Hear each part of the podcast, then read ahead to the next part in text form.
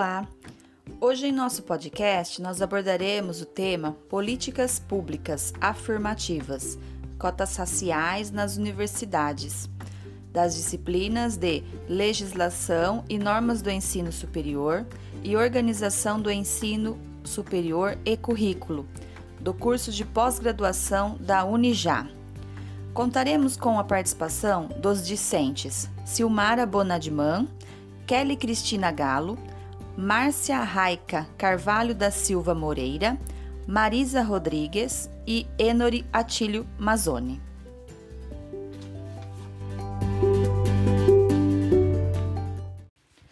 Bom, eu gostaria de iniciar esse assunto falando sobre a questão das políticas públicas afirmativas, né? O que seriam, como que é, acontece. Elas são ações afirmativas, né? Ou discriminação positiva.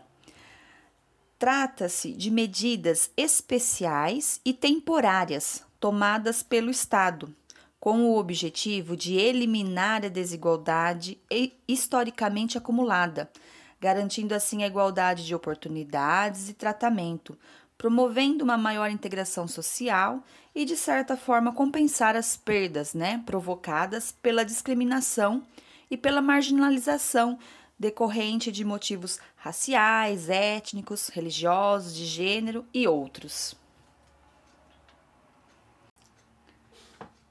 Hoje, em especial, nós falaremos das cotas raciais nas universidades.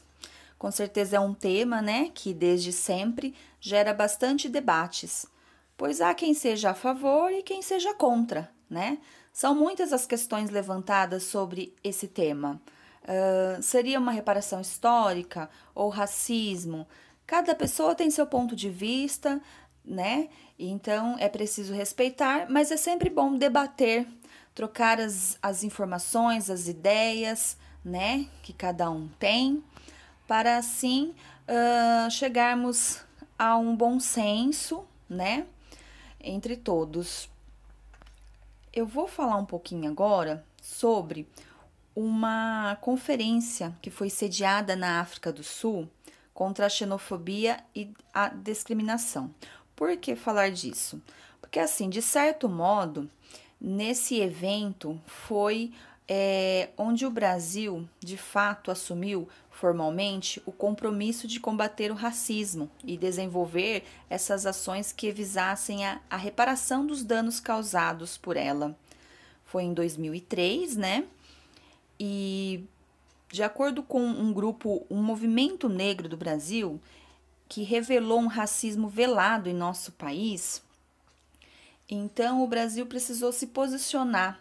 Já havia é, adotando algumas medidas, mas de fato aí começou a ter que implantar mais ações afirmativas para combater esse racismo né, em nosso país.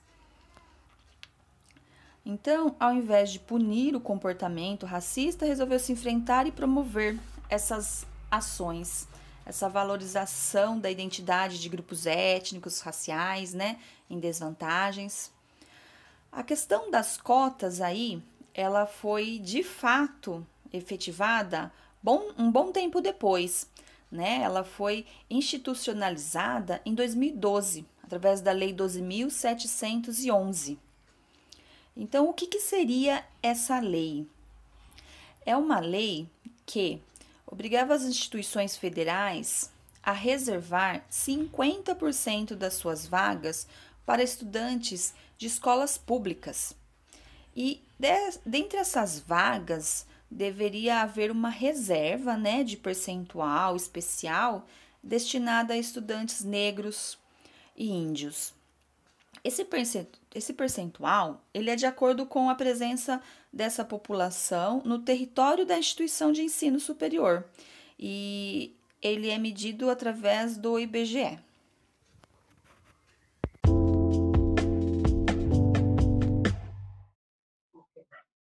hoje, ah, boa noite, pessoal. Hoje, ah, o IBGE, né, tem levantado que 50,3% dos estudantes do ensino superior da rede pública são ah, negros e pardos, né?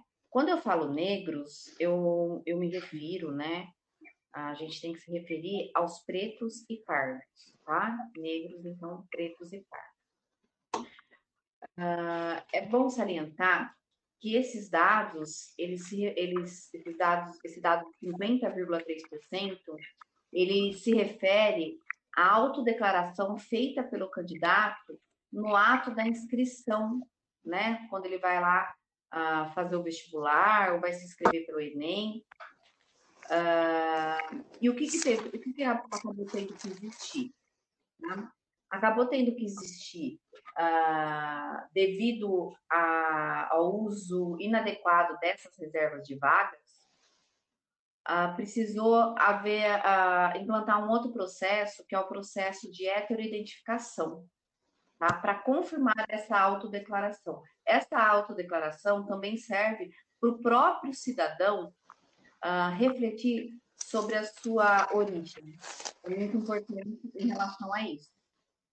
Uh, outra coisa que eu quero falar para vocês, que a gente tem que analisar assim, ó, que devido a esses dados, né, estarem em 50,3%, uh, o, a instituição federal está querendo tirar as cotas, tá? que, porque esse número de pessoas esperados já estaria na universidade. Só que nós precisamos analisar também que Desses 50,3% de indivíduos uh, negros indígenas que estão na universidade, entre uh, uma grande desigualdade horizontal entre esses cotistas. Porque, em sua maioria, ele, eles entram para cursos que possuem menor prestígio social. Você vai encontrar muito mais, por exemplo, indivíduos fazendo pedagogia do que medicina, do que odontologia, do que direito. Então, há necessidade de uma qualificação aqui. Para que. É, precisa de qualificação, mas esses, apesar desses dados eles serem verdadeiros, tá? algumas pessoas acham que eles estão camuflando alguma coisa. Não, eles são verdadeiros, mas a gente precisa ter uma qualificar esses dados para poder interpretar. Então, assim, então a gente precisa entender as proporções que a desigualdade está. Tá? Se essa desigualdade está diminuindo ou não no país. Se a gente for observar, a maior parte dos estudantes que estão nesse, nesse nível de cotas, dentre esse nível de cotas, há um maior número de pardos em relação ao número de pretos porém, né, menor que os brancos, os pardos. Então, uh, a gente precisa observar essa parte também. Uh, agora aqui, ó.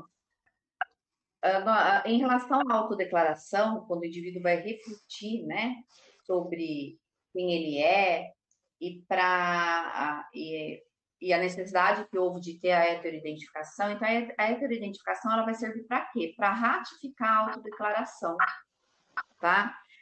A heteroidentificação ela é um procedimento que é pra, para garantir os direitos. Não funciona como alguns acham, que é um, alguns acham que é um tribunal racial. Ela não é, porque ela não segrega, tá?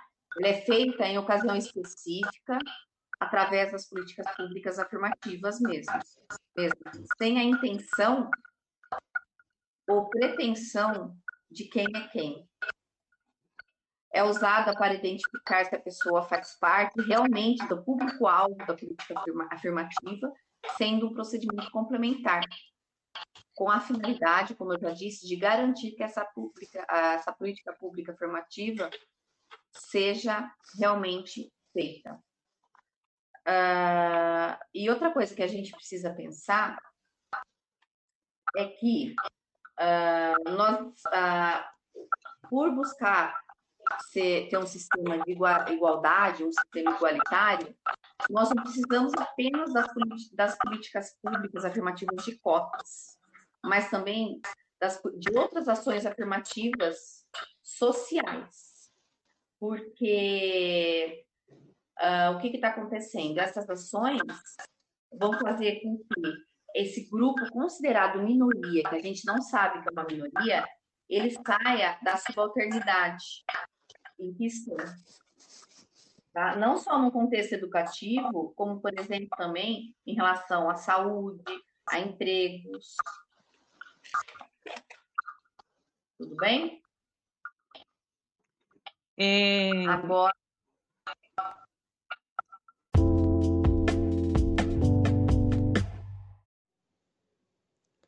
Nós temos um cenário é, atual, né, onde os cargos de empregos de alto escalão são ocupados pela maioria de pessoas brancas. E o preconceito é tanto que o negro não consegue, né, chegar a um patamar de sucesso e de valorização perante a sociedade. Então, a gente vê que a lei de cotas, a, lei 12.711 de 2012, garante né, essa oportunidade de estudantes negros, pardos e indígenas de ingressarem nas universidades. É, porque tudo isso é, é, visa o quê? Acabar com a desigualdade social e o racismo estrutural que é resultante, resultante de anos de, de escravidão que os negros sofreram no passado. E essa implementação dessa lei, ela gerou muitas polêmicas né, no, no meio acadêmico, quando foi criada. E podemos dizer que, assim, tem as pessoas que se colocaram a favor e os que foram contra esse sistema. E tem os defensores né, da política das políticas afirmativas é, que defendem essa política de acordo com todo esse contexto histórico-cultural de desfavorecimento né, do, do, do negro, do negro e do pobre. E tem os que são contra também, que acreditam que desvaloriza a qualidade da universidade, que os alunos iriam reduzir né, a qualidade dos cursos, mas nós vemos que o cenário atual é, demonstra que os cotistas e os não cotistas acabam tendo um desempenho equivalente nas universidades. Então, essa ideia de que o negro não daria conta, que o negro iria desqualificar a, a universidade, é, caiu por água abaixo, porque eles têm se esforçado e têm garantido notas, notas boas, né? Bom desempenho nas universidades. Então, é, toda essa questão não, não se confirma, né? E podemos pensar também na, na questão de outros países que implantaram, que adotaram né, diferentes sistemas de cotas. Alguns ainda têm, outros já tiveram e não tem mais. Temos exemplos da África do Sul, da Austrália, é, país de primeiro mundo, o Canadá, que tem uma política né, de inclusão dos esquimós, a Colômbia, com a política dos negros e indígenas também nas universidades, assim como aqui no Brasil. A Índia, que adotou um sistema de, de inclusão das castas, a Nova Zelândia. E temos um exemplo é, a nível mundial, que é dos Estados Unidos, né? Que também, é, com o presidente John Kennedy, implantou políticas de cotas na, na educação básica para as crianças e também na universidade. Então, aí, ó, temos um exemplo, né, de um país de primeiro mundo. Temos a Universidade de Harvard e a Universidade de Columbia, que foram as primeiras a adotar esse sistema para os negros. Isso aconteceu em 1969. E devido a esse sistema, né, que nós tivemos, né, o, o presidente americano num cargo de alto escalão. É, ele conseguiu alcançar é, esse espaço na sociedade, fez por merecer. É, o Barack Obama né, foi presidente dos Estados Unidos, ele estudou na Universidade de Harvard através das cotas sociais, das cotas raciais de inclusão. Então a gente tem todo esse esse resultado positivo das políticas afirmativas.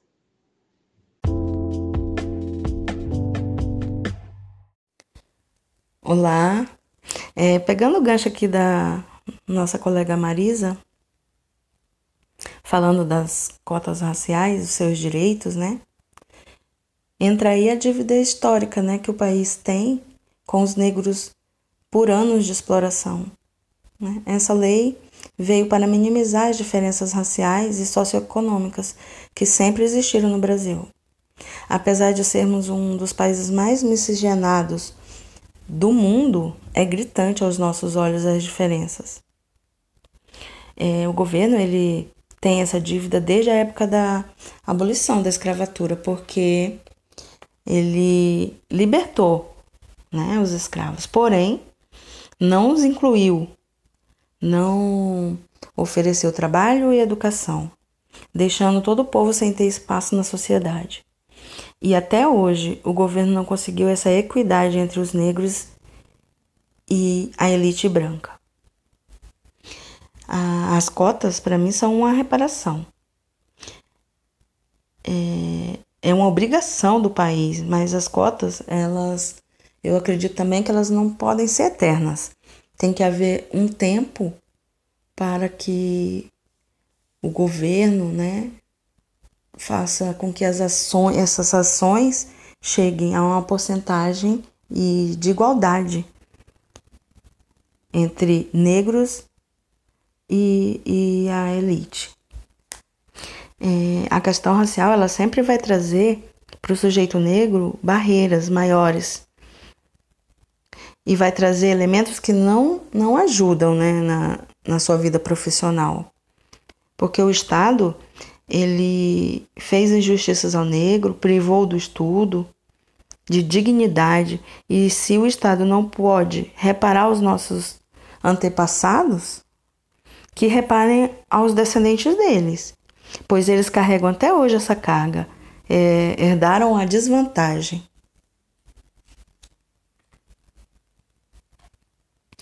E o Estado, ele percebeu que existe uma diferença social, né? Precisa ser reparada. E a gente espera que, que realmente isso prevaleça.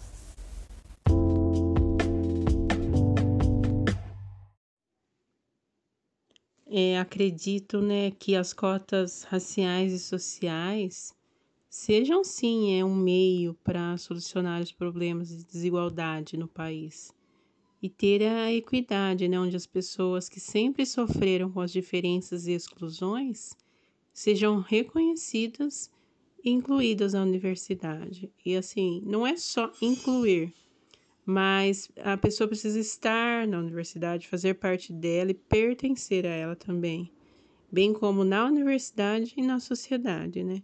Então, o sistema de cotas não. Acredito que não fere a meritocracia, né? Uma vez que, que foi ferida a oportunidade já dos negros de terem seus direitos perante a Constituição. Então, tudo isso acaba por gerar um preconceito, mas define, assim, um preconceito positivo, porque possibilita e garante um lugar digno e justo para os negros. Então, as cotas afirmativas é, são, são né, foram uma primeira alternativa para a resolução desse problema no Brasil, da inclusão social. Que sem elas, é, esse processo levaria de 200 a 300 anos para que essas mudanças acontecerem de fato. Então, hoje nós temos as cotas, né? Mas a partir do momento que, que todos tiverem uma educação básica de qualidade e, e que as pessoas negras é, possam ser inseridas no ensino superior, é, talvez essas cotas não sejam mais necessárias e todos, todos possam ter né, os direitos garantidos perante a Constituição brasileira.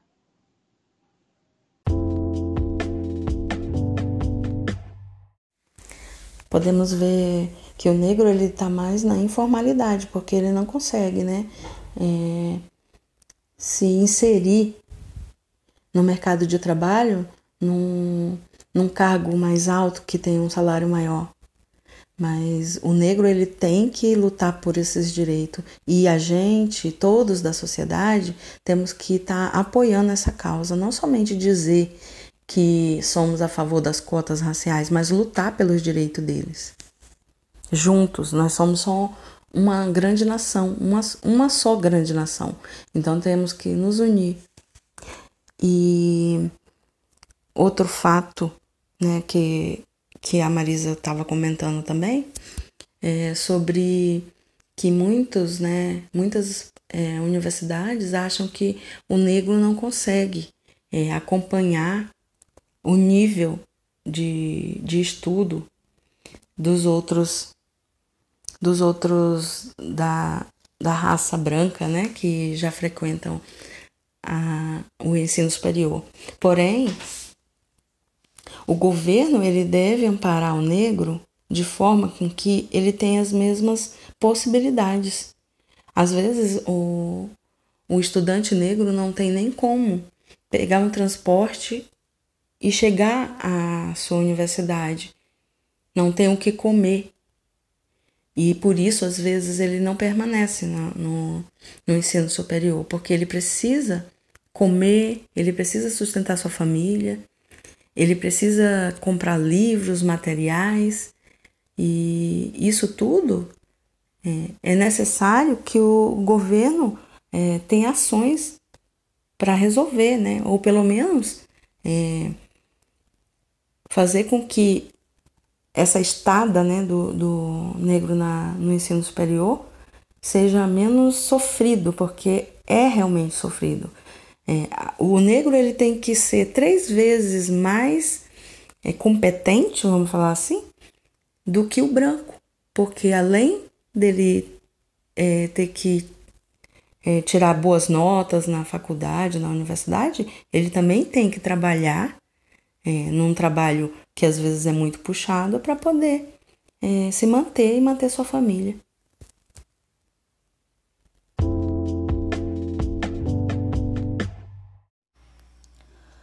Bom, desse modo, ao meu ver, né, eu acredito assim que a questão das cotas raciais nas universidades, elas são muito mais do que uma política social, uma política de assistência.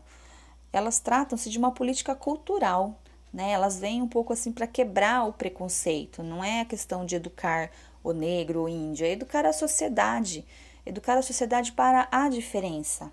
Hoje em dia ainda nós não estamos habituados a ver, a conviver com os negros e os índios nas instituições de ensino superior, ocupando é, cargos de prestígio na sociedade. E isso precisa mudar, né? Já, já está mais do que na hora dessas pessoas realmente fazerem parte da sociedade, serem incluídas, né, na sociedade. Então, até pegando uma fala do Paulo Giraldelli, que no vídeo que foi postado para nós assistirmos, ele diz que por vias normais isso demoraria muito tempo, né? Ele até fala 200, 300 anos, enfim, mas a verdade é que nós necessitamos ainda hoje dessas é, políticas afirmativas para que isso ocorra mais rapidamente e assim, de uma maneira geral, que a sociedade aprenda a conviver com essas pessoas, né?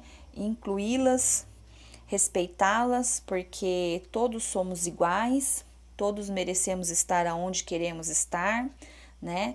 É, eles têm o direito de frequentar uma universidade, de conseguir um bom emprego, um bom cargo, de oferecer à sua família, aos seus filhos um bom ensino.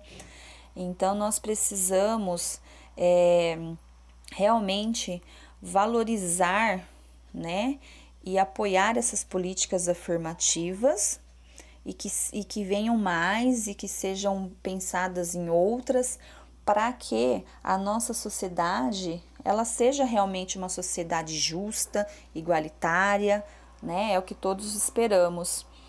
Então, desse modo, eu penso sim que é muito válida, né? Essa política, essa questão das cotas, até é, elas serão reavaliadas, né? Aqui foi colocado que a cada 10 anos, no caso, depois de 10 anos, elas seriam avaliadas. Então, eu acho que tem muita coisa ainda precisa ser ajustado, ser melhorado, mas já foi um primeiro passo, né, ao meu ver. E desse modo eu me despeço, agradeço a, a possibilidade de participar desse bate-papo. Agradeço as minhas colegas e abro agora para quem quiser fazer alguma consideração final, né?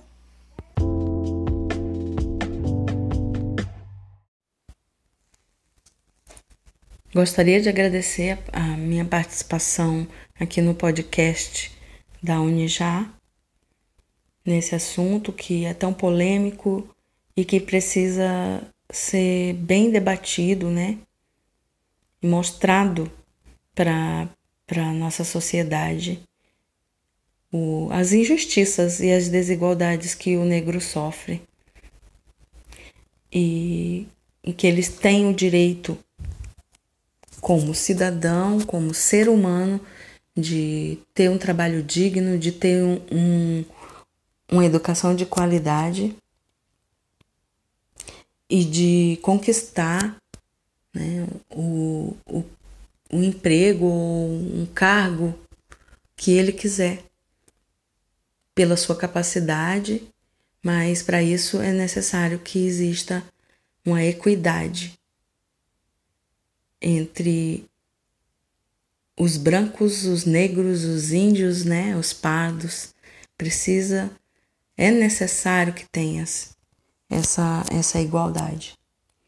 E a gente vê muitos negros trabalhando na informalidade por conta dessa desigualdade.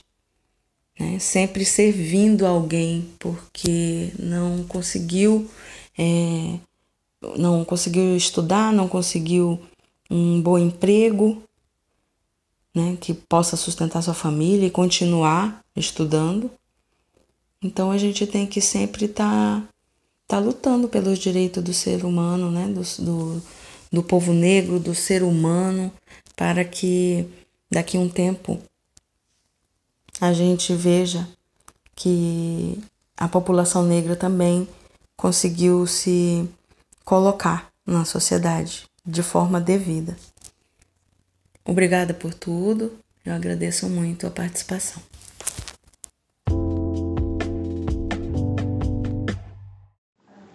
Conforme dito pelas colegas anteriormente, a gente percebe que essa lei ela é extremamente boa, mas infelizmente ela não está sendo completa no processo. Percebemos que vários candidatos cotistas têm as suas vagas é, abandonadas porque eles encontram várias dificuldades, como por exemplo adquirir materiais de estudo, como por exemplo locomoção até a universidade, e outra situação, eles têm uma enorme dificuldade de conciliar os seus estudos com o seu trabalho. É, outra coisa que nós precisamos fazer é criar e é, avaliar novos mecanismos para que esse aluno cotista que ingressa na universidade tenha condições de se manter o período acadêmico todo. É, o que a gente precisa agora é uma mudança no comportamento dessas pessoas que é, podem ajudar na formação desses tipos de universitários. Ações afirmativas da sociedade, das pessoas procurando diminuir ou acabar com o preconceito, com o racismo típico encontrado em uma nação onde o racismo é estrutural.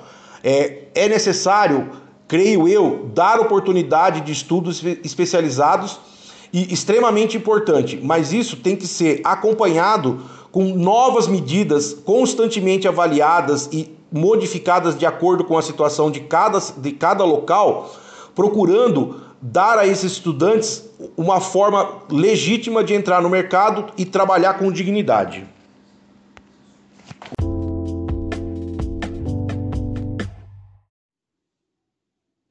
Gostaria de agradecer a todos por essa participação, esse momento de trocas, né? É, acho que o grupo se colocou, se colocou perante essa lei, essa lei de cotas, sendo todos a favor, e os argumentos são todos favoráveis. E, e valeu, né, esse momento de discussão. Uma boa noite a todos.